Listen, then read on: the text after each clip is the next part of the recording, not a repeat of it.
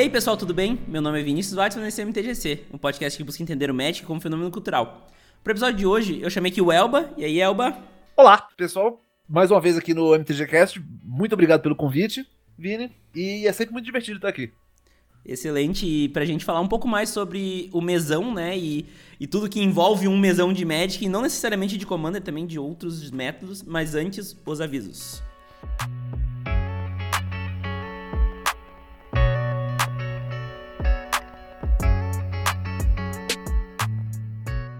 A quarta temporada do MTGC é patrocinada pela Burmana.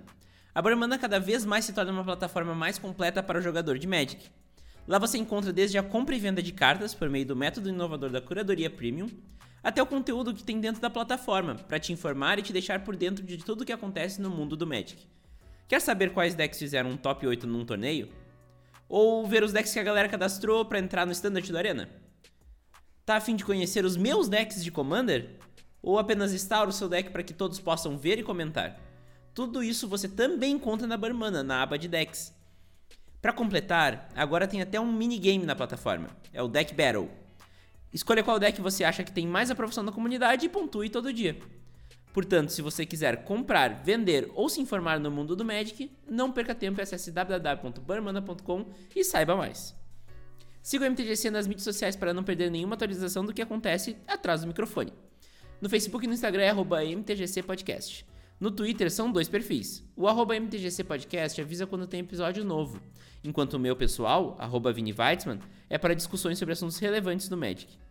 Um outro jeito muito legal de interagir com o MTGC é mandando um e-mail com feedbacks, dicas de episódios ou apenas a forma como você escuta o MTGC. Cada e-mail é muito valioso. É só enviar o seu para podcast.mtgc.com.br. Toda sexta-feira às 20 horas eu estou ao vivo em twitch.tv mtgcpodcast com Commander Mesão, tanto via webcam, com cartas de papel, quanto pelo mall. Anota aí na agenda. Gosta do MTGC e quer ajudar o projeto a se manter vivo?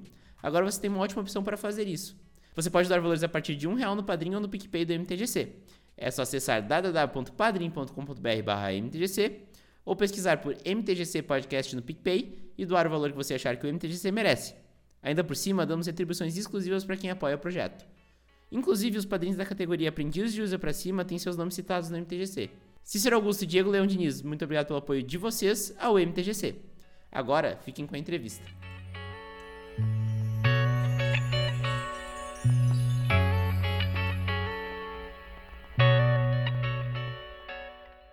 Bom, Elba, então, uh, ah, para falar de mesão, né, eu acho que a gente a gente vai chegar no Commander em algum momento, mas o multiplayer do Magic ele é mais antigo até que o Commander, que mesmo, mesmo sendo antigo, ah, né? Deus do céu, sim. Por Deus, sim, homem. Meio tenebroso falar isso, mas quando você para pra pensar, eu acho que o Commander é o último formato multiplayer do Magic. Uhum, uhum. Porque todas as versões que a gente tinha já são mais velhas que isso. O Gigante dos Cabeças é mais velho que Commander. Imperador é mais velho que Commander. Secret Partners é mais velho que Commander. Uhum. Eu não tinha eu... esquecido até Secret Partners. Não. Então, é que eu, eu sempre gostei de mesão. Mesmo antes uhum. de Commander existir, eu, gostava, eu sempre gostei muito mais de jogar mesão do que de jogar um contra um.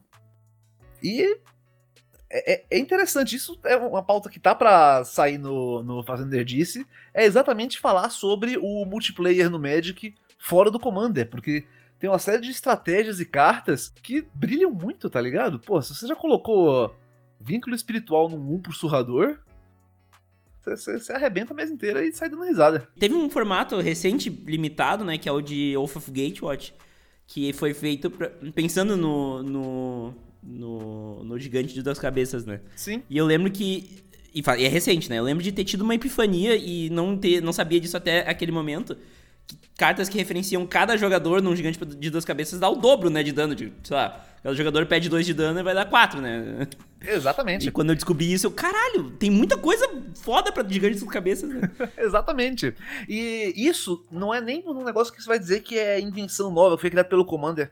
Eu, quando a gente tá gravando esse podcast, eu já gravei, mas ainda não terminou a edição do da análise histórica de Legends, que é a terceira expansão de Magic. E nela já tem Denaralma, que o texto da carta em 94 era causa 2 de dano em cada jogador, exceto no que conjurou essa mágica. E você ganha vida igual o total de dano causado. num gigante de duas cabeças, tu toma dois também, né? Porque o teu, teu companheiro toma, né? Sim, mas você ganha seis. é, verdade, verdade, verdade. É um então... Exagnate micro. é. é, é na, na, real é daí que vem o Exagnate. Ah, só que sim. 20 anos antes. Sim. é, e inclusive, pra te ver como é, é, antigo, né, o multiplayer, e tu vê cartas, depois daí, tu vê muita carta que, que, que referencia uh, cada outro jogador, né, cada oponente, enfim. Exatamente. Porque é, é, eu até sou isso na, na gravação, porque na mesma, cole, na mesma coleção, na mesma Legends, tem carta que está escrito que é o, o seu oponente, no singular, como se só existe um oponente, e tem carta que tá uhum. escrito os seus oponentes. No, no plural. Sim. Ou todos os oponentes, ou todos os jogadores menos você. O que deixa claro que ele espera que tenha múltiplos jogadores. Sim. Mas a real, e, e isso, isso é uma parada que eu vejo em outros jogos também. Eu, eu, eu me deixa com conselho de jogar Keyforge multiplayer. Hum. Se as regras não, não exigem que tenha apenas dois jogadores, mais ou menos qualquer jogo você consegue sentar com a galera e jogar, tá ligado? Eu tenho aquele. aquele aquela caixa de. Ah, o Dual Deck Anthologies, sabe? Aquela que vem Sim, os nossa. primeiros. Eu, eu, eu, comprei aquilo pra usar como jogo de tabuleiro. E é, é exatamente isso. Eu tenho amigos que, que sabem as regras de Magic por cima, não, não jogam, jogam Magic, tá ligado? Ou jogaram muito tempo atrás, ou sabe como é, ou é amigo de board game, qualquer coisa.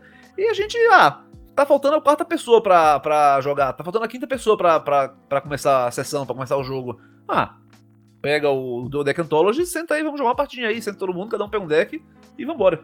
E, e funciona porque, daí entrando num fator muito importante quando a gente fala de mesão, porque o, todos os mesões, todos os multiplayers, eles são formatos que são na sua base sociais, né? Que é uma coisa que é muito board game também, né? Acho que tu Exato. trouxe uma uma, uma semelhança muito importante, assim, tipo, tô sentando numa mesa pra jogar um board game ou pra jogar um mesão de qualquer coisa do Magic, o, se, o sentimento é parecido, né? Sim. E isso acho que é o grande negócio do mesão e é o que. Eu sempre brinco que o mesão foi o que me fez man, se me manter jogando Magic até hoje, assim, porque muitas vezes eu teria parado se não fosse. Tá, o Commander hoje em dia, mas antigamente o jogo mais casual que a gente jogava no pátio do colégio, que era também uma galera sentada junto, né? Então. É, junta quatro, uh, cinco, seis é... pessoas e joga. É. Exatamente. E não, não importa que é 20 minutos de recreio, a gente dá um jeito, né? Então. quem, quem vier com mais vida ganha. Tome-lhe todo mundo jogando de, de BW Life Game. Ué, teve uma época que, que até no, no, no Invitational lá, quem tinha mais vida ganhava, né? Então. Mas enfim, é, é, é muito interessante a gente ver esse fator social, porque é, o Magic The Gathering é The Gathering desde o início, né? Então. Sim. Muito do que a gente fala hoje, né? Desse, do social ser o, o grande negócio, deve muito ao multiplayer, né? Sim, sim, sem sombra de dúvida. E ao mesmo tempo, o multiplayer, ele, ele desobriga do Magic, sabe? É, eu acho que quando você joga um duelo, especialmente quando você joga com, com um deck de formato, tier 1 montado, parará, parará, você. Quando eu digo você, claro que eu quero dizer eu, mas você encara a partida como uma disputa, uma obrigação. Um, ok, eu vou ganhar porque. Eu acho que o multiplayer é mais. mais taca o. taca o foda-se, pega uma cerveja e vai, vai jogando e conversando e. E se você ganhar ou se perder, dane-se. O importante é quando você se divertir no processo, tá ligado? E, inclusive, tu vê essa dificuldade de entender isso quando tu pega um jogador super competitivo, um jogador focado em gerar resultado, em viver do Magic e, e bota ele num mesão. Ele não consegue entender esse, essa nuance, né? Ele vai fazer o deck mais tunado para ganhar e tal, e vai ficar focado em ganhar, né? E sabe o que é pior? Eu vejo isso e eu não discordo disso, mas eu, eu dou muita risada quando eu vejo esse jogador super competitivo, super tunado, reclamando que. que é, é aleatório, é ganhando grito, mas não ganhando grito. que não é verdade. É, é nada poderia ser menos verdade. O lance é que as habilidades necessárias para você ganhar um duelo de Magic e as habilidades necessárias para você ganhar um mesão de Magic não são as mesmas habilidades. Você pode ter e tem pessoas que jogam muito bem no duelo e são atropeladas no mesão. Enquanto uhum. você tem pessoas que tira, pega qualquer mesão, tira de letra e no duelo são jogadores medianos para ruins. Uhum.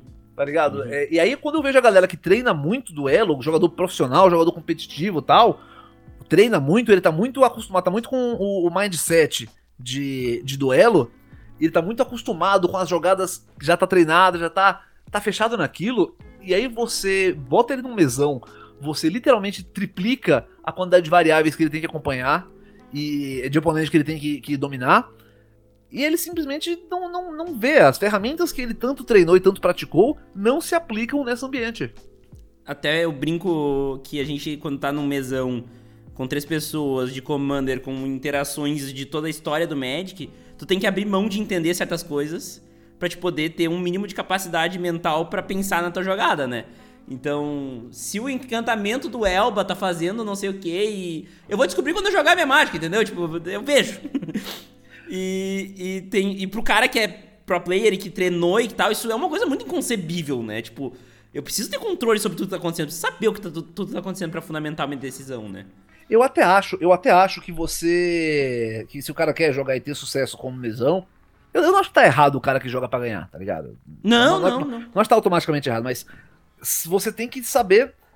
Quando em Roma, fale, fale como os romanos, sabe? Não, não, não adianta. De repente o cara, o cara é jogador brabo de Legacy. E aí ele já conhece, já tá habituado a ver um monte de carta velha, um monte de, de interação em comum. E aí no mesão ele vai, ele vai conhecer as cartas, não vai ficar tão perdido assim. Mas uma coisa que, que a galera completamente, completamente ignora, velho. No duelo, você pode e deve gastar todos os seus recursos o mais rápido possível para matar o seu oponente. Porque se, seu, se, você tem um de vida e o seu oponente morre, você ganhou. No mesão, se você vai a um de vida para matar um oponente, você perdeu. Porque os outros dois oponentes vão te atropelar. Então o tem, famoso tem... agro do mesão, né? Exatamente, exatamente. O cara que gasta todos os recursos. Aí, nossa, matei o oponente, mas agora eu não tenho nenhuma carta na mão, tô a 5 de vida. Aí o, o terceiro jogador faz colégio de Deus, o quarto jogador vai um bicho e te mata. É. é. O famoso bunny funciona no mesão. é, isso, isso é um fato. É, é, muda, muda muito a, a, dinâmica de jogo em geral, né? Completamente. Porque não é, não é somente esse efeito de, de recurso, ou talvez seja, mas hum. isso desencadeia uma série de outras coisas, como por exemplo, burn funciona no mesão. Funciona. Mas o burn pro mesão é completamente diferente de um burn para duelo. O burn pro duelo vai ser focado nas cartas que custam um mana e dá 3 de dano. Vai ser raio, lava spike, rift bolt, essas paradas. No, no mesão, é muito mais importante que a carta não vá embora do que que a carta dê mais dano. Então, uhum. um, um, martelo de Bogardan, ok? Ele é 3 mana, dá 2 de dano em qualquer alvo. Na sua manutenção, você pode pagar 5 mana para ele voltar do cemitério para sua mão. Cara, isso é um monte de mana. É, eu sei, mas no mesão ele é útil. Porque essa carta não acaba. Todo turno você tem ela na mão. Sacou? Uma maldição do, do coração perfurado também funciona, né? Outro ótimo exemplo, que aí o cara vai tomando dano sem você ter que fazer nada. Uhum. No, no duelo, você pode fazer. Você pode chamar de burn esse deck que pega a mão inteira, joga na mesa e vral. No mesão, pô, é mais importante que você tenha. Não adianta você sair correndo para tentar matar o cara no turno 3. É má ideia. Você, você vai montar, você vai pegar cartas que vão ser utilizadas duas, três vezes, carta que volta sozinha. Eu gosto muito do Neheb pra Burn no mesão. Eu, eu acho que funciona. Você junta isso, junta com, com loucura para você conseguir quando descartar a coisa para pagar custo, você bota ela na mesa, você pega umas cartas pretas para voltar em massa do cemitério para sua mão e vai indo. Uma Wart é legal também. Wart também. Outro ótimo exemplo. Go é exatamente uhum. o mesmo exemplo. Goblin no X1 é aquele atropelo que te dá 18 de dano no turno 3. Goblin no mesão, você vai tentar. A é um exemplo, que vai botando coisa. Então você vai colocar, uhum. se for um crenco, você vai atrás de goblins que enchem a mesa, que faz ficha, para que você não tenha que gastar sua mão inteira para colocar tudo na mesa. Porque você sabe que se você ficar sem carta na mão, você vai tomar uma cólera de Deus e nunca mais volta pro jogo. O 2 por 1 um é muito mais sério, né? Sim, mais, mais uma diferença, né? No duelo, quando você gasta uma carta da sua mão para destruir uma carta do oponente, você saiu no 0 a 0 No mesão, quando você faz isso, você tomou um 2 por 1 um. Yeah. Como, como assim? É simples. Tem quatro jogadores. Eu sou o jogador 1. Um. Gastei uma carta da minha mão para tirar uma carta da mesa do jogador 2. Então, tanto o jogador 1 um quanto o jogador 2 tem uma carta menos. O jogador 3 e o jogador 4 estão de boa na lagoa, olhando pro teto, esperando a vez deles se atropelarem. ai, ai. Mas é, o Elba, inclusive, falando, nós falamos por cima de Imperador, eu acho que é um, um formato que hoje em dia até as pessoas nem lembram que existe, né? Mas é um formato super divertido, né? Super. Eh, eu lembro muito de jogar isso na escola, assim, que a galera achou assim, nossa, tem um jeito de jogar Magic entre três, time de 13, e é muito louco, não sei o quê, e todo mundo ficou muito, assim, encantado por aquilo, né? Porque é um jeito. Eh, ele, ele subverte muito as regras do Magic, né? Sim. E, mas o, o, Imperador, ele, ele meio que exige que você tenha deck para ele, né? Uhum. O Imperador é um formato que são 3 contra 3. Vocês têm que sentar de, de frente, três de um lado da mesa, três do outro. O jogador que tá no meio é o Imperador. Os jogadores que estão nas pontas são as torres. E ele usa a regra que. O formato já existia há anos quando a Wizards formalizou essa regra, que é a regra de zona de zona de impacto. Então, se você está na, no, em um, algum dos cantos da mesa, qualquer efeito que diz todos os jogadores só diz respeito a você, seu imperador e a torre na sua frente os imperadores não podem atacar e não podem ser atacados, a menos que uma de suas torres já tenham caído. Então, o, o as torres geralmente vão ser deck agro e elas vão batendo para tentar derrubar a torre para começar a bater no imperador. E o imperador, geralmente, ou com algum deck control, montando um combo, porque ele não vai poder atacar no começo do jogo de qualquer forma, não, não tem muita vantagem do imperador jogar com deck agro, né? Uhum. E ele, ele vai estar fechado no seu castelo até que uma das torres caia, e aí ele consegue enfrentar a torre inimiga para ir enfrentar o imperador inimigo. É, é, é um, esse é um formato que eu acho que ele, ele corta um tanto do aspecto social do mesão e muda, mas afeta completamente a estratégia do jogo. Eu digo tiro social porque você não tem aquela parte política de conversar com a mesa, uhum. ver. Não, cada jogador, só, cada jogador pode atacar apenas um oponente. E não é o mesmo. Então, a gente tá se batendo aqui. É, é, basicamente dois ou três duelos um atrás do outro. Mas a estratégia muda. Porque você hum. tem que ir montando o seu. O, o imperador tem que ir montando a, a base dele para quando a torre cair ele conseguir se segurar, conseguir se defender. É, eu acho bem, bem bacana. E jogar um. Jogar um imperador de commanders, tu acha viável? Olha, viável é. Interessante ou não? É, não, não, não, não, não, não é que é pouco interessante, como eu disse, você depende de deck específico. É. Porque eu, eu acho que seria, seria maravilhoso pra, pra jogar um imperador de. um commander. Você pega dois caras com deck de duelo, senta nas pontas, e o cara com um combo escalambrático de cinco peças sentado no meio. O formato multiplayer que eu mais gosto, porque aí ele, ele consegue fazer com maravilha o, o a mistura do social com o estratégico é o Secret Partners. Uhum. O Secret Partners são cinco jogadores, ok? E os cinco jogadores estão distribuídos em três times. Mas você não necessariamente sabe quem são os times. Como a gente, a gente faz? A gente pega. Isso como, como eu fazia, né? Pegava cinco cartas. Então a gente pegava uma planície, uma montanha, uma carta vermelha, uma carta branca e uma carta preta embaralha, embaralha, embaralha, distribui para os jogadores. Quem pegou um terreno revela. Então, ok. Então a gente sabe quem é o cara do time branco e quem é o cara do time vermelho. Os cinco jogadores sabem quem é o cara do time branco e quem é o cara do time vermelho. Os outros jogadores não podem revelar quais são as suas cartas. Mas dos três que sobram, um é do time branco, um é do time vermelho e um é do time preto. E joguem. O objetivo é você fazer seu, seu time ganhar diferente do Gigante de Duas Cabeças, ele tem ainda um, um fator de que se um morre, o outro continua jogando, né? Exato, exato, porque você não sabe quem é. Quando algum uhum. jogador morre, ele sai do jogo e o jogo continua. Se quando se, se, a sua carta era escondida, lembra, apenas o jogador que pegou a montanha e a planície revelam a carta no começo do jogo. Os outros não apenas não revelam, eles não podem revelar. Não pode.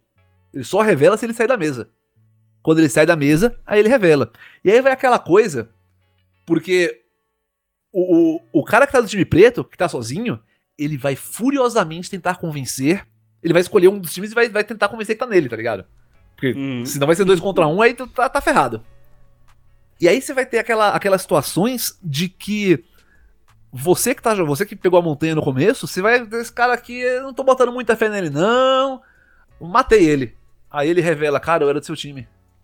Puta que pariu.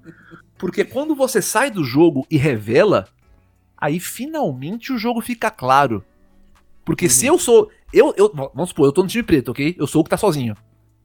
Eu sei disso, eu sou o único que sabe disso. Aí o cara que tá do time vermelho saiu do jogo. Não apenas o cara que tá no time vermelho, que ficou na mesa, sabe que ele tá sozinho, mas o outro cara do time branco sabe quem sou eu. a minha, é verdade. Minha... Então, o cara que tá sozinho também não quer que ninguém saia da mesa. Não, não é apenas proteger o meu time. Uhum. Se alguém sair da mesa, a, a, a, o meu disfarce vai, vai pro Beleléu. Uhum. Nossa. E é isso, é isso, isso, isso dá, dá, toda uma dinâmica no, no jogo que você vai começando jogando meio. Ah, não sei quem é meu time, não sei quem é meu time, mas também não posso ficar sentado olhando pro teto. Né? A gente tem que se bater aqui, senão o jogo não acaba. Aí quando alguém morre, quando alguém finalmente morre, acaba safado. Então, acaba safado. E é, é, é, é, fantástico. É, eu vou te dizer que tem um, tem um jogo, um board game, que na real é um card game, que a Meg, inclusive, foi quem me apresentou. Hum? Se chama Bang, não sei se você já jogou. Conheço bem. Que tem uma mecânica muito parecida. Muito parecida. Mas nesse caso é um free for all, assim, onde tu tem um time que é o Sora da Lei, que são três. É, tu é. tem dois vice-xerife, um xerife e um renegado. Né? E cada um tem a sua eh, na real, os vice-xerifes e o xerife são um time, os fora da lei são o outro, e o renegado é o, é o cara que fica sozinho, né? É. E todos sim, os sim, papéis é, são fechados também. É, é, bem, é, é bem, bem, parecido, é por aí mesmo. Por uhum. aí mesmo. Inclusive, a gente falou de, de board game no, no último episódio com o Bruno do Camelote. Hum? Quem quiser ouvir mais sobre board game, né? Tem um episódio inteiro que a gente falou, tipo, 30 minutos sobre isso. e eu pretendo fazer um, um, só sobre board game, inclusive, Elba, ficou convite. Uh. Mas enfim, daí agora evoluindo um pouco mais, a gente passou por esses formatos que não são os formatos mais populares de multiplayer, mas que também são bem conhecidos, né? Uh, a gente tem o, o, Gigante das Cabeças, que é meio que o formato multiplayer oficial do Magic, né? uhum. né?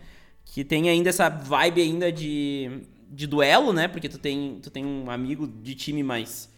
É quase que um time contra o outro, né? Então, uhum. quase não, é um time contra o outro. Então, tu tem um ponto de um, um número de pontos de vida também, né, junto. Então, fica muito, fica até parecido com, com o duelo normal, mas é interessante também porque tu tem diversas coisas que acontecem de forma diferente, né? Como eu te disse, cada jogador tu acaba duplicando aquele número, né? Tipo, Sim. cada oponente perde dois de vida, acaba sendo quatro, né? Então, e fora que tu tem o teu amigo para tomar decisão junto contigo, que é uma coisa bem interessante, né? É, é, tem uma dinâmica social dentro dos times daí, no caso, né? Sim, claro. É, é, é, eu gosto muito, inclusive, cara, isso é um negócio que eu aproveito em Magic Fest para jogar jogando duas cabeças, que é um formato que você não encontra a galera simplesmente lá lá lá vir jogar jogando duas cabeças. Sim. Eu, eu acho muito legal de observar e frequentemente você percebe no time quando ou quando uma pessoa é muito mais experiente que a outra, ou quando um jogador é mais agro, outro é mais control, ou quando os jogadores não concordam com a estratégia.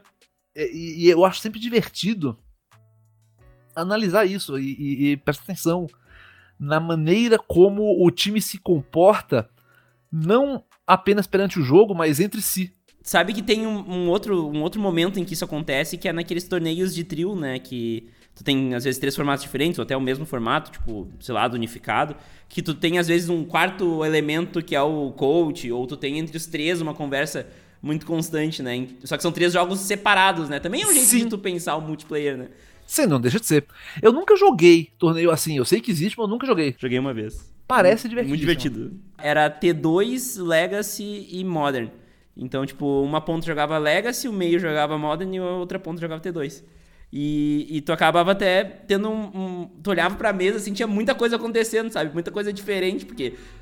É, isso era o quê? 2013? Então o Modern era bem diferente, né? Então. Uh -huh. uh, tu via coisas muito malucas, assim. Até porque eu fui numa época que eu recém tava começando a jogar Magic pra valer, digamos assim, né? Que, que nem a gente tava falando em off, né? Eu, eu comecei uh -huh. a ir em loja em 2012.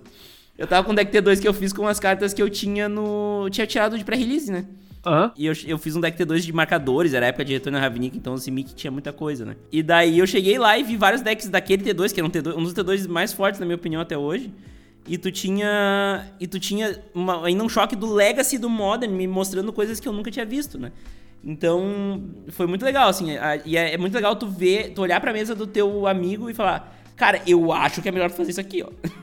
né? E, e tu tem uma troca muito legal também de estratégia, assim. Tu, tu, entende muito mais a estratégia do jogo porque tu tem outra pessoa te ajudando. Né? Eu não sabia que você podia dar pitaco na, no jogo do seu, seu parceiro. É, só que daí tu tá no meio do teu jogo, né? Então tu tem que parar o que tu tá fazendo pra ir lá. Tanto que na final da Copa do Mundo de Magic tá todo mundo na mesma mesa, né? Sim. Mas enfim, eu acho que outro formato multiplayer que teve da Wizards uh, foi o Conspiracy Draft, né? Sim, é verdade. Draft é, é, verdade, é verdade, é verdade. Conspiracy foi inteirinho montado ao redor do draft multiplayer. Uhum. E, e, isso foi uma parada inovadora, eu digo isso no melhor sentido. Cara, eu vou dizer, a mecânica de Monarca, ela é uma das, se não a melhor mecânica de multiplayer que a Wizards já fez. Galera do Pauper me perdoe, eu sei que no Pauper Monarca é o pé no saco. Tá bom, Sim. tá bom. É, mas não tô falando no competitivo. Você até pode discutir que no. Vocês acham que no Pauper é um pé no saco? Você tem que ver no Legacy, quando o cara tá de branco, me mete um, um, um Palace Jailer aí e começa a comprar carta, não doido. Nossa. Mas pro multiplayer, é uma mecânica que, que ela coloca uma tensão no, no jogo. Ela, hum. ela, destrava aquele jogo que tava empacado, porque ou você. Quando, quando alguém torna-se um monarca, ou você começa a bater, ou o cara que virou o monarca vai comprar tanta carta que você não consegue mais ganhar dele. É. Isso é, é brilhante, né? Mas comparado com outras mecânicas que a Wizards fez no passado, você sabe que Conspiracy não foi a primeira coleção, né? A última coleção que a Wizards, que a Wizards tentou lançar um estímulo ao multiplayer. Por isso que eu não, falei não. que Commander, por isso eu falei que Commander é o último formato de multiplayer. Antes uhum. disso, teve Conspiracy, teve Archenemy, teve Plane Chase, teve Vanguard, teve um monte de teve um monte de coleções, box sets e, e cartas promo que a Wizards lançou ao longo das eras para estimular o multiplayer. E Conspiracy foi, cara, mandou benzaço. Benzaço. Eu, eu lembro quando saiu, quando saiu Conspiracy eu já tinha o canal, e eu falava, pessoal, pelo amor de Deus, não abram esses boosters. Uhum. É, é, é um desperdício, porque, para quem não conhece, em Conspiracy você tinha as conspirações dos boosters, que são cartas que fazem um efeito quando você pega ela no draft. Essas cartas, essas cartas não podem ser usadas em nenhum formato, nem Commander, nem Vintage, nada. Elas só servem no draft. E você abrir a você sentar em casa e abrir o booster que gosta de abrir, quer dizer que você está matando essas cartas. Uhum. É, é, é, e é, um, é uma coleção que saiu de, de, de linha já, já não tem mais. Então, simplesmente você acaba com a utilidade. Ah, não, mas eu posso pegar minha conspiração e montar um cubo com ela. Não é, não é a mesma coisa. Pode, pode, mas não é a mesma coisa. Não é a mesma é. coisa. E, e, é, uma, é uma experiência única porque tu no pod que tu drafita, tu, tu sai com a mesa que tu vai jogar, né? Eu joguei é. um draft de conspiração com, com quatro pessoas, então foi exatamente quem draftou, foi quem jogou. E foi bem divertido, assim, foi uma experiência super boa. Então tu tinha essas. Tu tinha, por exemplo, aquelas, aqueles artefatos que quando tu drafta ele, tu tem que mostrar ele, e daí ele faz um efeito que zoa o draft. Sei lá, tu passa ele adiante tu pega uma carta mais no booster. Isso é, tudo exatamente. dava toda a política no draft, né? Já no draft, já no draft. é, esse nem você falou, tem, tem, tem um, um, bicho que você. É um, sei lá, é 2 mana 2 2 artefato humano barra 1, não é grande coisa. Uhum. Mas o lance é que você pode. Quando você vai escolher a carta no booster, você pode. Se você já pegou esse bicho no, no draft passado, você pode colocar ele no booster e pegar uma carta a mais. Uhum. Ou então tem um, um, outro bicho que você revela ele e ele vai ganhando as habilidades das criaturas que você drafta depois dele. Você vai, você vai escrevendo nele. Tem. Mano. Tem, tem todos. Não vou dizer todos eles. Eu não lembro agora de cabeça todas as, as conspirações. Porque o, o, lado ruim delas serem tão descartáveis, só funcionam uma vez, só funciona no draft, é exatamente isso. Uhum. Você não guarda. Eu, eu, na época eu sabia todas elas, agora passou. Eu lembro que tinha uma que tu começava com cinco na mão, mas tu podia castar uma coisa de graça, uma coisa assim. Uma Hidden Agenda, aquelas. Hidden Agenda foi, foi, foi no Conspiracy 2 ou foi no primeiro já? Eu não lembro, acho que já foi no primeiro, mas não tenho certeza. É, então, então. Não vou te dizer tem, com certeza. Mas é exatamente, esse, esse é o problema. É, uhum. Você não, não decora as cartas. É muito legal, é muito na hora ali, ela vai lá e funciona. Mas é, tem uma série de efeitos únicos. Eu lembro que tinha uma uma hidden agenda que todos os seus terrenos você manda de qualquer cor, cara. E é, aí esse eu, aí. Uhum. E aí eu peguei no primeiro. No uh, Pack One, Pick One, tá ligado? Eu falei, mano, eu vou jogar de Five Color. Sim. Foda-se. Vou jogar de Five Color Control e vou arrebentar a boca do balão, porque se tem Five Color Control, se dane, vambora. Uhum. Ele possibilita Lanterna essas... cromática no zero. É, exato, turno lanterna cromática. Turno zero lanterna cromática. Possibilita uma série de estratégias que simplesmente não existem. Uhum. Exatamente.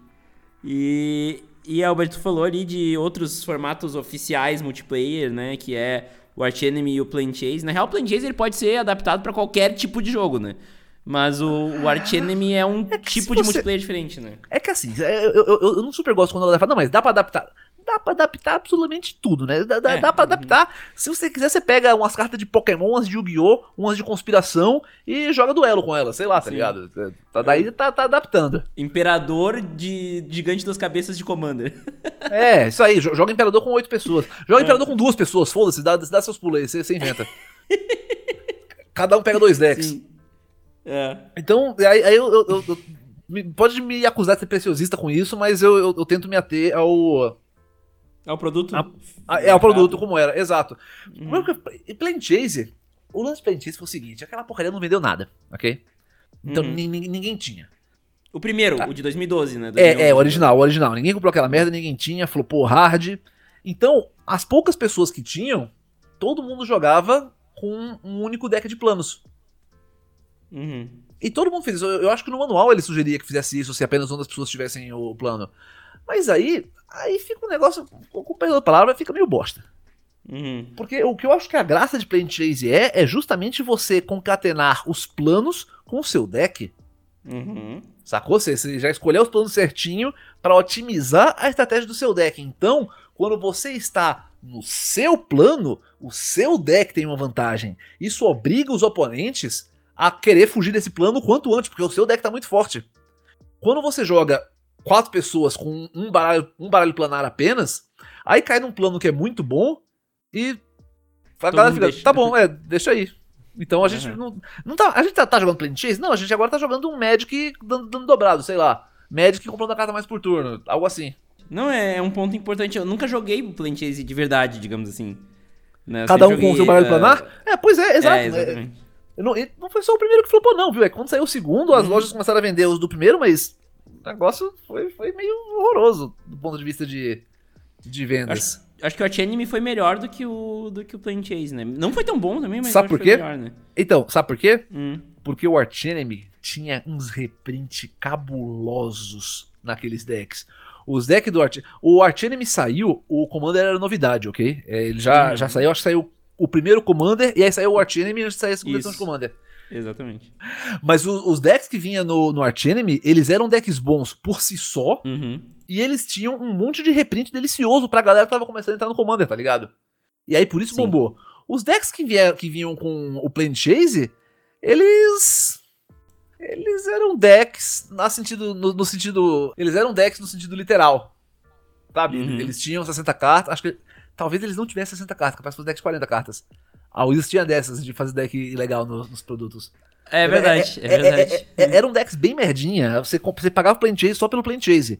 O Arch Enemy não. É, você comprava um deck da hora e vinha essas cartas de Arch Enemy de brinde. E é um formato interessante também, né? Do deck de schemes, né? De. Sim, sim. É, é 3 contra 1. O, o 1 que tá, que tá apanhando. Nunca tá apanhando, ele tá dando uma surra, É. na verdade. É porque. é, eu não sei porquê. A galera sempre escolhe aquele jogador que é particularmente bom pra ser o arqui-inimigo. Como se. como se o fato dele ser um jogador mais forte não fosse. Não fosse ser otimizado pelo deck de, de schemes. é, e aí que é ele um tem. Puta deck. Exatamente, ele ele tem esse baralhinho de schemes que são efeitos desencadeados que acontecem no começo da, da fase de compra dele. É co- co- coisinha bem. E pior que tem uma variação muito grande de nível de poder entre os schemes. Uhum. Quando você pegava só um deck, ah, legal, era algumas, alguns fortes, outros fracos.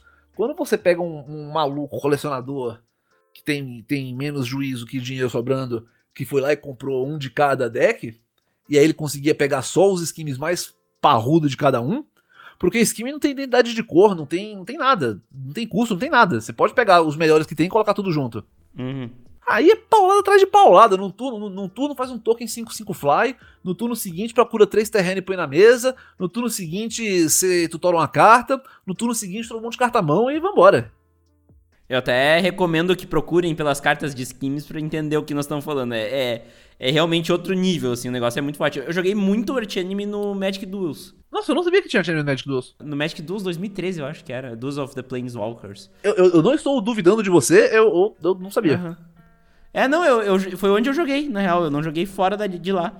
Tipo, aqui, ó, Magic Duels Archenemy. Vamos ver o que acontece.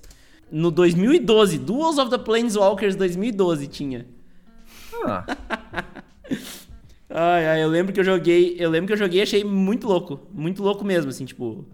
Porque eu tava. Essa é bem a época que eu tava voltando a jogar Magic, assim. Aham. E tu vê que foi uma época que a, que a Wizards resolveu botar uma grana, uma tensão no, no multiplayer, né? Porque 2011 tu tem o primeiro Commander. Uhum.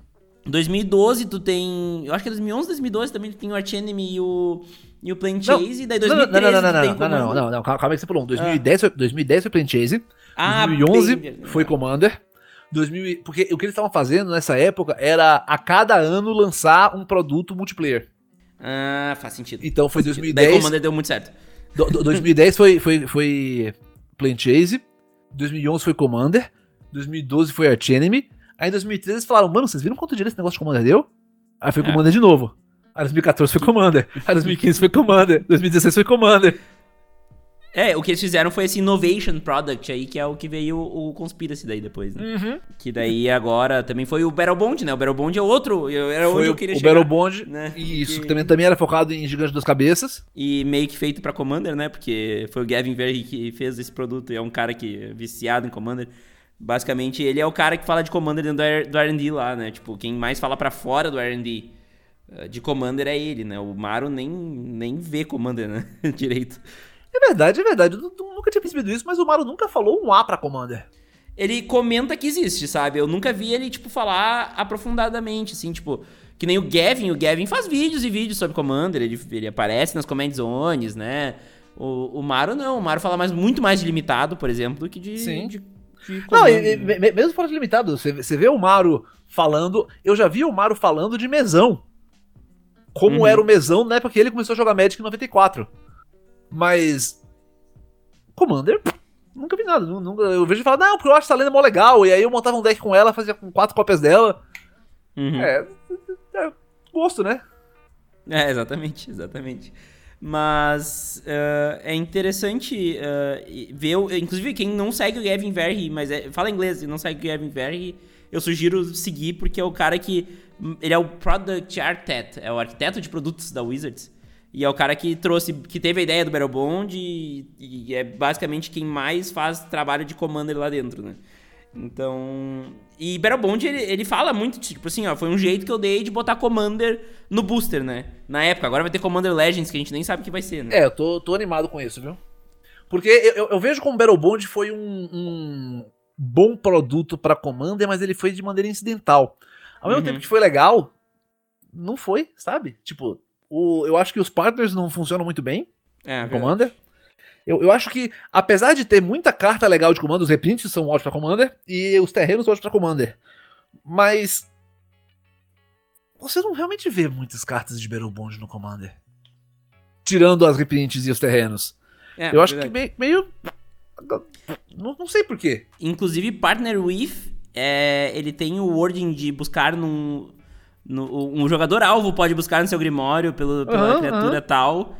Porque tu podia botar uma lenda em cada um dos decks, né? Ele foi feito É. pra isso, né? Então, eu, eu, acho que, eu acho que pra jogar o Two Headed Giant, a Battle Bond é, é bem divertido também. E tu tem dois picks, dois primeiros picks, né? Tem isso também. Como é que é?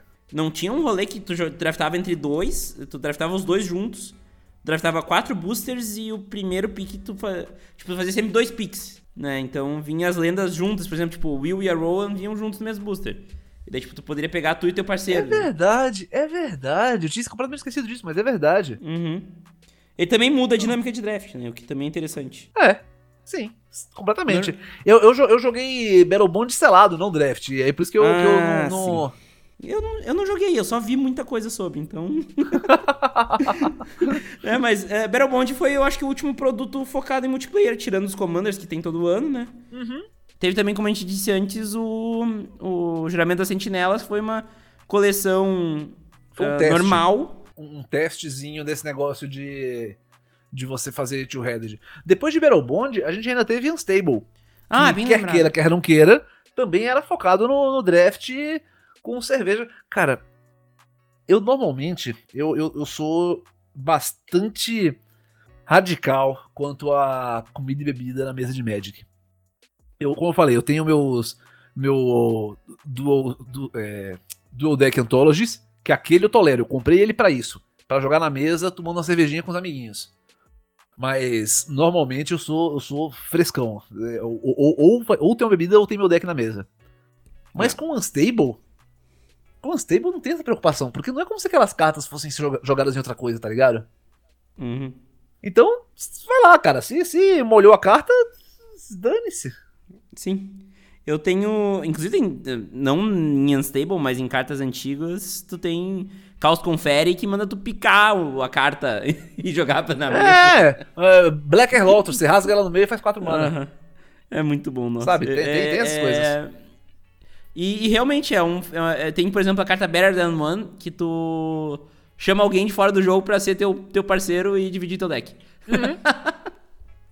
eu amo essa carta, eu tenho ela, inclusive. Eu tenho uns deckzinhos de borda prata aqui que tem Unglued, Unhinged e, e Unstable. E, e essa carta tá num deles, inclusive. Porque. E daí, lógico, né? Daí tu, tu, tu testa os limites do Magic pra até, inclusive, ter ideias. Teve a mágica de dano que tinha Trample, que já tem agora uma carta que faz isso no, na borda preta, Real, né? Então, sa- sabe que eu, eu tava pensando nisso outro dia? Eu tava pegando. Eu, eu- eu coleciono borda prateada, né? E eu Uhum. tenho Unglued Unhinged completo. Unstable, Unstable, eu acredito que eu tenha completo, tem as mas eu não realmente né? sei. Não, não, é, é porque é o seguinte, eu, eu já tenho quase todas as, as comuns, incomuns e raras, e eu Uhum. ainda tenho cinco caixas de bússia fechada. Ah, sim, tá. Entendi. Então, por, por uma mera questão estatística, eu presumo que eu tenho completo. E as Contraptions, tu tem todas também? Cinco caixas de bússia fechada, cara. Nossa.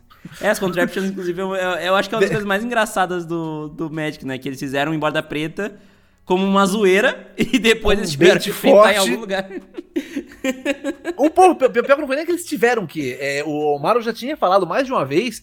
Desencana de contraptions, foi uma piada. Não vai acontecer, nunca vai sair, não tem contraption.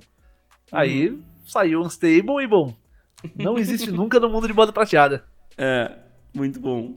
Mas eu, eu Mas tava olhando as. só... Não, pode... com- pode Eu, eu, eu tava olhando as cartas de borda prata e é, olhando o Unglued, com exceção do, do ciclo de Double, que são cartas que fazem efeito na próxima vez que você joga Magic, eu acho que todas as piadas de Unglued, Unglued, a primeira, a que saiu em 90 e 98, Uhum, todas as piadas, ou quase todas as piadas, viraram cartas sérias. sim. The Cheese Standalone. Tem muita carta que tu pega hoje, com os olhares de hoje, tu fala, mas qual que é a piada aqui? Exatamente, com o olhar de hoje você É. não vê, "Ah, o que, que, que tem de mais? Mas na época, ah, impensável isso, que negócio. ah, ah. Eu acho que isso é a coisa mais fantástica da Borda Prata, porque deixa a criatividade fluir, né? Então, Aham. a partir daí tu tem coisas fantásticas. Né? E eu acho muito louco que Unstable, que é de 2018, talvez, ah, já tem uma coisa virando Borda Preta, que é esse Trample na, na mágica, né? Que na real É. não tá com keyword, mas faz, né? Mas é Trample na mágica, a gente, todo mundo entendeu isso. É. Deixa eu até procurar aqui por Unglued. Vamos ver, vamos ver alguns exemplos aqui no...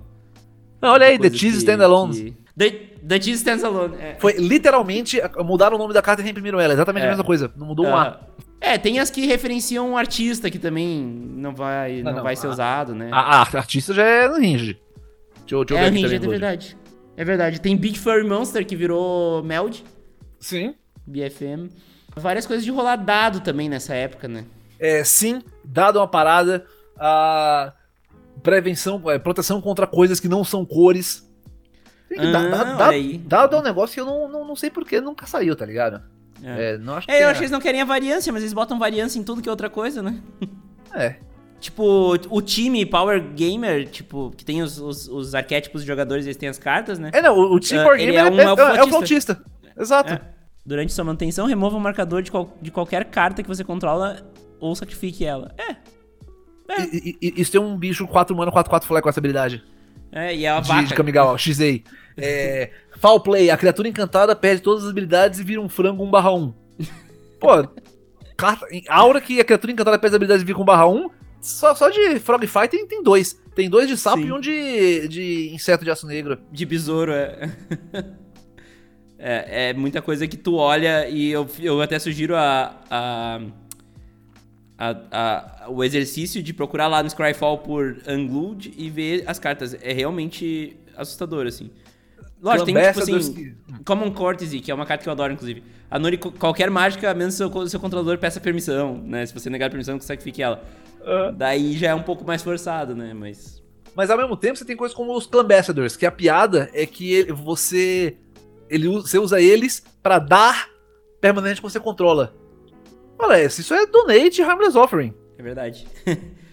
Pô, é bem, bem interessante mesmo. Fica aí a sugestão pra fazer o exercício de procurar. Goblin Book. Um mana 1 barra 1, paga um e vira, joga uma moeda de novo. Car Crack Stump. É, exato. É, é e, e, inclusive eu tenho um deck que é do. do Zinder Split do Ocal. Que. que é várias coisas assim, entendeu? Tipo, Aham. muitas coisas assim. E coisas antigas, né? Tipo, foi logo depois que lançou Unglued que já muita coisa já não era mais piada, né? E é muito engraçado tu ver as cartas de Unglued e tu fica realmente perdido, assim. Tá, qual é que é a piada aqui, tá ligado? Além da arte, né? É. É. Que, que muitas vezes é a, é a arte, né? Tipo. ah, Que nem aquele que eu falei dos, dos marcadores, é uma vaca e o flavor text é mu. é isso. Né, Então. Mas enfim. Ah, eu acho que deu pra abordar tudo. Eu acho que só pra gente finalizar. Se a gente não falar de Commander, a galera nos mata. É só pra gente. Né, fechar tudo chegando no ápice do que foi, do que foi o multiplayer como sucesso comercial, né? O Commander hoje é considerado muitas vezes o formato mais popular do Magic, né? E, e eu acho que isso mostra muito, né? De como as pessoas gostam de jogar Magic, né? Ah, tu tem o T2, tu tem o Modern, tu tem o Pioneer, tu tem o, o Legacy, tu tem o Vintage, tu tem vários formatos super bons de, de X1, tu tem Pauper, desculpa, galera do Pauper, eu jogo Pauper também. Mas quem é o mais, o mais popular é o Commander, né? É o. É, é quem. quem e, e foi muito do nada também, né? Isso é uma parada que eu acho que tem espaço pra gente discutir. Não vai ser hoje, mas tem espaço pra discutir. Eu acho que muito da popularidade do Commander tem a ver com o lance de você se identificar com o personagem que é escolhido como o seu comandante.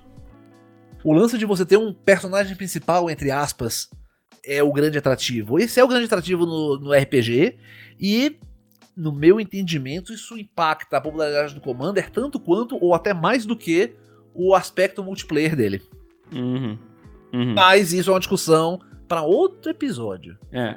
é, inclusive, uma coisa que o multiplayer é, permite acontecer, mas que o Commander faz muito bem, é, a- é ser casual o suficiente pra te fazer decks muito malucos que não seriam um, um deck, né? Não seriam um deck. E que, É. e que são no Commander, né? Então, isso também ajuda Sim. bastante. Antes do, antes do Commander, se você queria fazer, vai, vamos, antes do Commander, aí você fal- faz- falava, eu vou montar um deck de marcadores de veneno. Claro, antes do Infect também, né? Antes do Infilexia. Uhum. Você até podia montar, você ia atrás, pegava aquele monte de carta ruim e velha. Tem umas 10, 12 cartas, um monte de bicho 3 mano 1 barra 1 que dá, dá marca de veneno. Aí você ia pegar as cartas, aí você ia jogar, aí você encontrava o cara que tava. que jogava pensando em torneio e ele te atropelava. Não tinha graça nenhuma e ele sequer percebia. Ou você fazia aquele deck baseado em, em pessoas de chapéu e todo, todas as cartas tem alguém de chapéu na arte. E o cara, o oponente atropelava e foda-se, ele nem, nem olhava a parte das cartas. É. Dane-se. No Commander, não. Você consegue pegar e montar seus decks escalambróticos, com, seja com o tema que você quiser, e a galera vai, no mínimo, se você explicar, não, não, esse aqui é o meu deck de, de chapéu. Como assim de chapéu?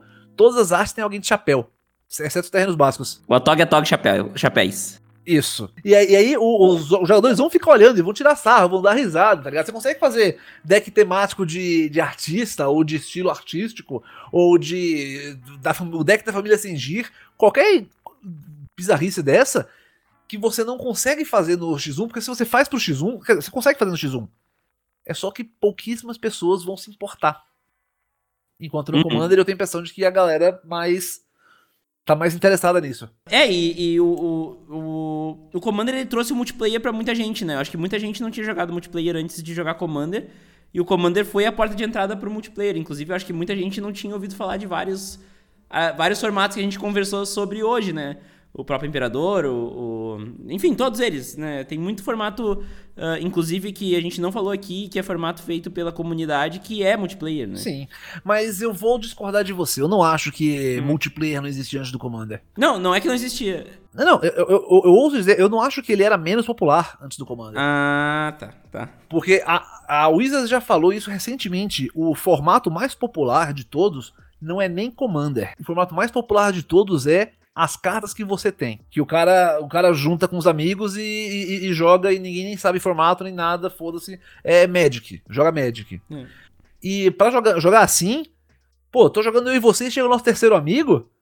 Como é que a gente vai? Eu jogo uma com você, depois você joga uma com ele, depois eu jogo uma comigo, fica no troca-troca? Não, senta aí, vamos jogar três pessoas aqui, tanto faz, vambora. Uhum. Então eu, eu, eu, eu, até acho que o Commander ele deu uma. Como dizer? Não, não uma formalizada. Né? Isso, uma formalizada, era a palavra que eu tava procurando, obrigado. Uhum. Uma formalizada no multiplayer. Então ele tornou-se um formato oficial, o formato do multiplayer. Mas... Até porque o Commander tem o Singleton que ajuda o Cards You Have, né?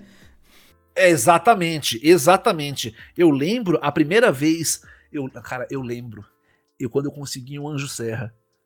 E eu passei muito tempo juntando muita figurinha, muito, muito, muita moedinha debaixo do sofá. Aí eu finalmente consegui um Anjo Serra. Aí eu falei, yes, agora eu tenho a carta mais forte que existe. aí, eu, aí eu pensei, eu vou ter que conseguir mais três desses pra montar o deck. É. Filho da puta, eu, eu, na, na, época eu fiz a conta porque eu vou demorar um ano para conseguir mais três desse. Uhum. Ah, melhor montar outro deck. O Commander, o lance de ser uma carta de cada é muito fácil, porque você abre uma carta da hora num booster. Você gostou dela? Gostei. Então bota no deck, dane-se. Porque assim, eu, eu, tu falou uma coisa antes que faz sentido. Tu fazia um deck aleatório e tu chegava numa loja e queria jogar. E como é, é que tu joga com outras pessoas? Ah, eu tenho um deck Legacy aqui. Beleza, cara, eu, eu tu vai passar o carro em mim, né? E, e, eu lembro de uma época que eu me senti sem lugar no Magic, porque eu jogava esse. Eu joguei de 2013 a 2012, uh, estritamente isso que tu falou, Cards You Have né? É. Eu tinha um deck que tinha não sei quantas cartas, nem sabia que precisava ter 60, né? Uh, quer dizer, não precisa, né? Mas que, que é o ideal. Então eu tinha decks que eram um monte de cartas e eu jogava no chão da escola com todo mundo que tava ali. Então, uhum. uh, não, não tinha um formato. E quando eu voltei pro Magic em 2012, fui na loja e a galera perguntava: Ah, teu deck é de que formato? Uh, não sei. É, ele é quadrado, ele, ele é levemente paralelepipedal. É. Uh, eu, jogava, eu jogava Magic quando eu ia jogar taco. Eu ia jogar taco quando não era minha vez, eu tava jogando Magic. É, era assim que eu jogava Magic. É. e, e foi muito foi muito chocante, porque eu, assim, eu, eu tinha torneios de Magic, eu queria participar porque eu gostava de jogar Magic. Mas eu não tinha um deck para jogar, porque se eu fosse com o meu deck, eu ia ser obliterado em dois segundos por todos os decks, entendeu?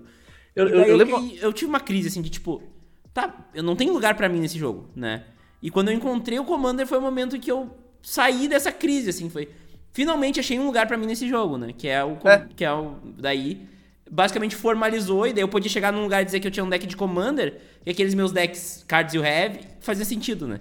Exato. E, e, e, assim, para mim, para mim o Commander salvou o Magic. Eu teria parado de jogar Magic lá por 2013, 14.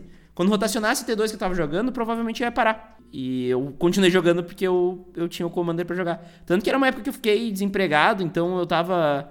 Eu, eu não comprei nada de Magic por quase um ano inteiro. E eu só continuei jogando porque eu tinha um deck de Commander já pronto, da Derev. É, Inclusive, é, eu comprei Precon, né? Na época. Foi bem na época que saiu a uh -huh. que eu voltei. Que, tipo. Era meio. Era na época de Teros, assim, que era Commander 2013, né? E eu comprei a Derev porque me disseram que era legal. e é Olha, hoje o meu deck mais antigo, inclusive. Ela, é, ela é boa, mas o cara que disse que ela, que, ela, que ela era legal não era seu amigo. É, exatamente. Inclusive, é, isso é uma coisa. Eu tenho a Derev quase que pra exposição, porque eu uso ela só quando a galera pega os decks mais, mais fortes, assim. Eu não jogo com a galera que joga com deck. Só que... quando a galera merece apanhar. É, exatamente. Merece sofrer, né? Porque. Uhum. É, é, o teu olouro também, né? É, é aquela coisa assim, tipo. É, é exatamente. Eu, eu, eu tenho. o, o, lance é esse. Eu, eu não acho que tá errado o cara que joga com deck assim. Uhum. Só é errado. Tem que tá mesa.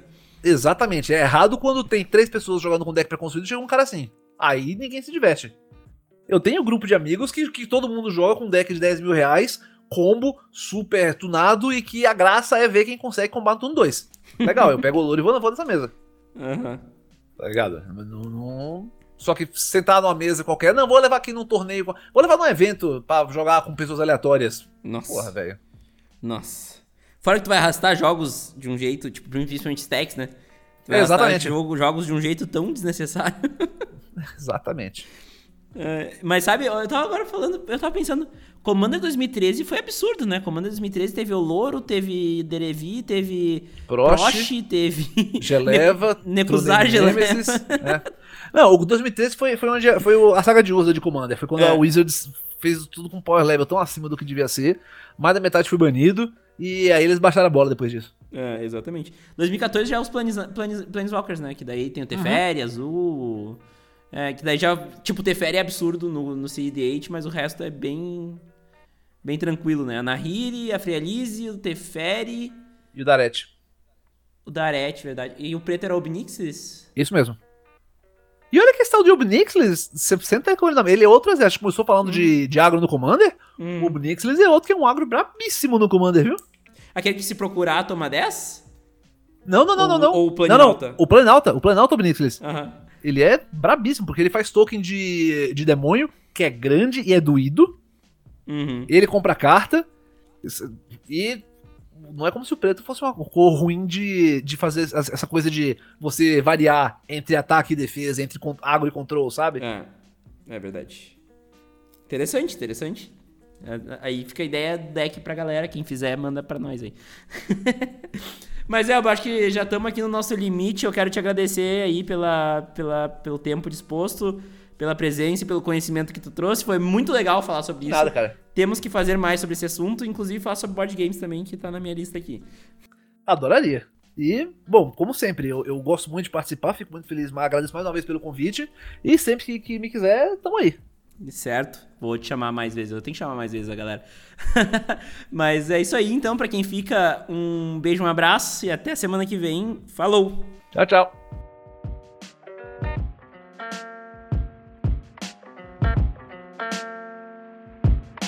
Você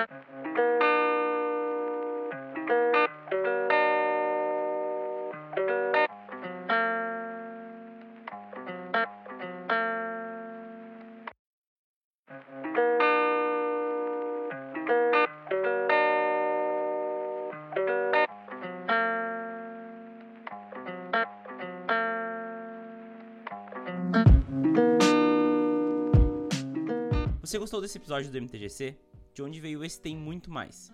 Conheça todas as entrevistas e assuntos já abordados por aqui, pesquisando por MTGC no Spotify, no Deezer ou no seu agregador de podcasts preferido.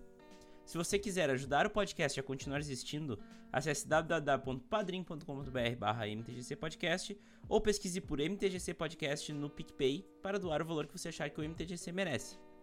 Vamos conversar? É só mandar um e-mail para podcast.mtgc.com.br. Me conte mais sobre o que você acha do MTGC e traga seu feedback.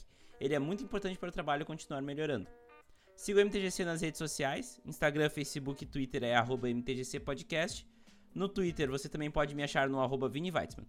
Links na descrição, porque meu sobrenome é complicado e eu entendo vocês. Muito obrigado pelo carinho e pela audiência. Até semana que vem e tchau!